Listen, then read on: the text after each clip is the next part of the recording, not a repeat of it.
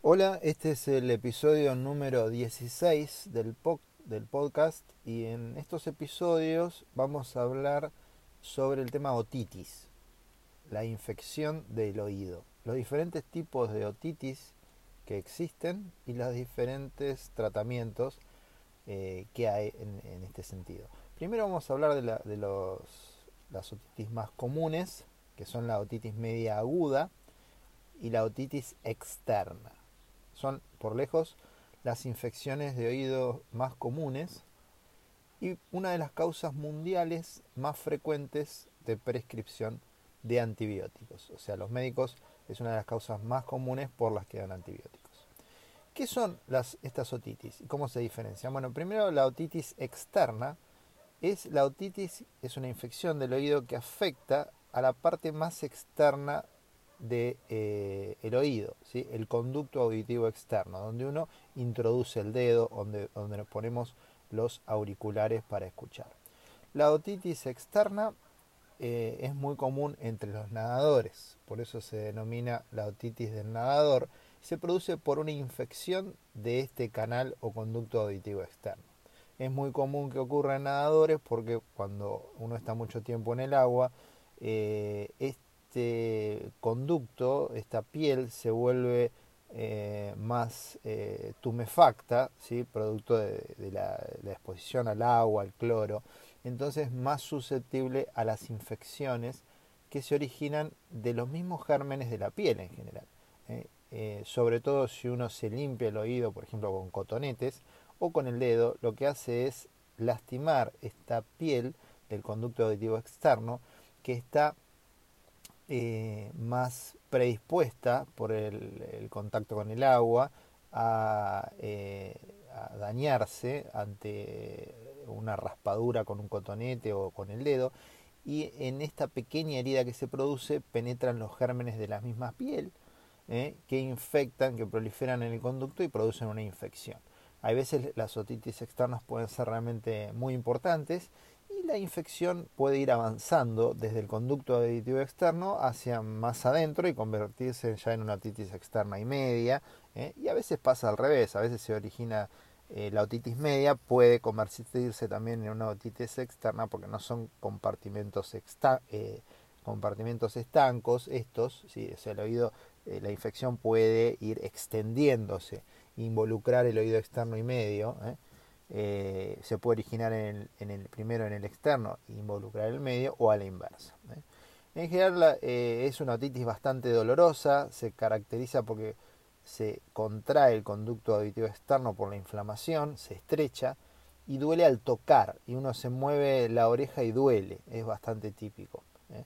No se asocia en general a gripes o resfríos necesariamente y en general se puede tratar fácilmente con medicamentos eh, por vía oral, antibióticos o locales y eh, es importante no exponer el oído al agua durante un tiempo hasta que el oído esté eh, totalmente desinflamado ¿eh?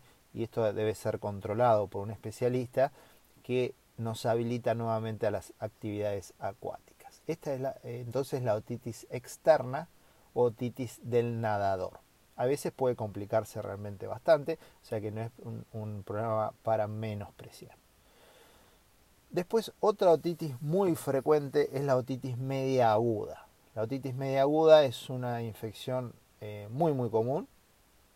En general se origina eh, en el contexto de un cuadro de vías aéreas superiores una, infección viral de las vías respiratorias, una gripe o un resfrío. Les recomiendo que repasen el podcast relacionado a el tema de gripes y resfríos y las cosas que hay que tener en cuenta en este sentido. Se mencionaba en este podcast que la otitis era una de las complicaciones que se origina en las gripes y los resfríos.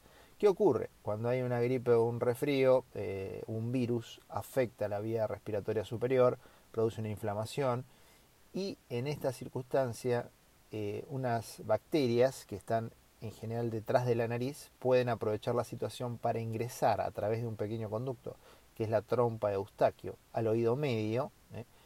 y ahí proliferar y producir una infección o lo que se denomina la otitis media aguda. En los niños es una condición bastante común, la otitis media aguda. Eh, se estima que hasta tres otitis por año pueden llegar a ser normales en los niños.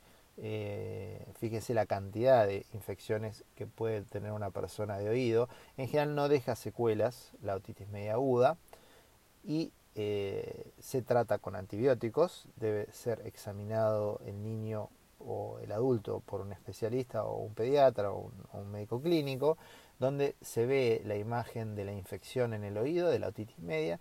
en general se trata con antibióticos vía oral, suele resolver en poco tiempo. Lo, lo que nos debe preocupar cuando hay una otitis es el dolor intenso y la fiebre que se pueden producir en la infección. Y esto, eh, en general, con el tratamiento con antibióticos, suele mejorar en un plazo de 48 horas. No siempre hay fiebre, pero el dolor es característico y la disminución de audición también son una de las cosas más características de la otitis media aguda. Eh, en general mejora en 48 horas con los medicamentos. Debemos estar atentos porque a veces se requiere rotar los antibióticos, antibióticos de más amplio espectro. Hay veces que se produce la perforación del tímpano, en el cual eh, recordemos que el oído está compuesto por el oído externo, medio e interno. El oído externo es donde uno coloca el dedo, el conducto auditivo externo, donde ocurre la otitis externa.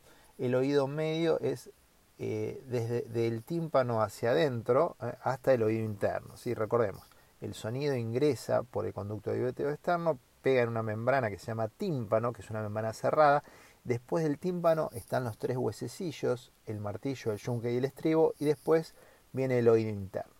Entonces, en este oído medio eh, es donde proliferan los gérmenes en la otitis media aguda y es lo que genera esto del dolor, la disminución de audición y a veces el tímpano se perfora hacia afuera ¿sí? para permitir el drenaje del el líquido que infecta el oído medio, algo que es saludable porque muchas veces mejora el dolor, baja la fiebre, la perforación del tímpano. De hecho, hay algunos médicos que durante mucho tiempo eh, lo que hacían era una perforación artificial del tímpano para permitir el drenaje de esta colección de pus en el oído medio. ¿eh? Recordemos que se produce la infección a través de la trompa de Eustaquio, o sea que el oído medio está estéril normalmente. Cuando hay una gripe o un resfrío ingresan los gérmenes a través de la trompa de Eustaquio y ahí proliferan en el oído medio y producen la infección. ¿eh? Y el tímpano está cerrado en esta circunstancia. ¿eh? Entonces la infección que crece en el oído medio hace que, donde están los huesecillos, hace que se perfore el tímpano para permitir el drenaje de esta secreción y muchas veces la persona nota que hay eh, un drenaje espontáneo de pus por el oído y a veces sangre por el oído producto de la perforación del tímpano. ¿eh? A veces esta secreción puede durar varias semanas y a veces requiere algún tratamiento con algunas gotas con antibióticos, pero suele mejorar por completo y es muy muy extraordinario que la otitis media deje algún tipo de secuela. Eh, ¿Qué predispone a la otitis eh, media aguda? Bueno, una de las cosas es el cigarrillo, por ejemplo. En los niños se cree que la mamadera, tomar mamadera en posición acostado puede predisponer a las infecciones de oído. ¿Y qué puede prevenir las infecciones de oído? Bueno, todo lo que previene las infecciones virales, que ahora con la epidemia del coronavirus somos todos expertos en eso, el lavado de manos, el alcohol en gel, etcétera, evitar el contacto con personas enfermas eso previene eh, las infecciones virales que como consecuencia de estas infecciones suele darse esta otitis media aguda. Quería comentarles una de las cosas más muy comunes es que la disminución de audición de la otitis media aguda puede durar bastante tiempo, ¿eh? puede durar algunas semanas. ¿eh? Es una, una disminución de audición de tipo conductivo, o sea que después se recupera por completo en la inmensa mayoría de los casos uno siente como que repercute su propia voz en el oído, es como si nos tapáramos un conducto auditivo externo con el dedo y al hablar vemos como eh, nuestra voz se hace más fuerte, ¿sí? repercute más, se hace, se hace más intensa la percepción de nuestra propia voz. Eso es típico de las hipoacusias conductivas y de la hipoacusia que genera la otitis. Y en general revierte en forma espontánea en algunas semanas. Eh, lo importante, los signos que nos deben hacer volver a consultar al médico si si es, es, el dolor y la fiebre, el dolor intenso que no cede a pesar de los tratamientos y la fiebre muy alta, no deben, deben hacernos consultar nuevamente al médico porque por ahí requiera un nuevo tratamiento. Eh, la disminución de audición, la supuración, es algo que puede durar bastantes semanas. Siempre, obviamente, todas esas cosas es bueno que estén bajo supervisión médica. Hay que tener cuidado porque a veces las infecciones respiratorias, así como se pueden complicar con una otitis, se pueden complicar con otros problemas, como por ejemplo la neumonía, que es una infección grave del pulmón, que puede tener consecuencias graves si no se detecta. Entonces, ante la duda, nunca está de más consultar eh, a su médico. Bueno, espero que haya sido útil este podcast en el que hablamos de las otitis medias y externas. Cualquier duda nos pueden consultar a través de la página web www.otorrinohoy.com.ar. En el próximo capítulo, en el próximo podcast vamos a hablar de las otitis crónicas. Espero que les haya sido útil y hasta la próxima.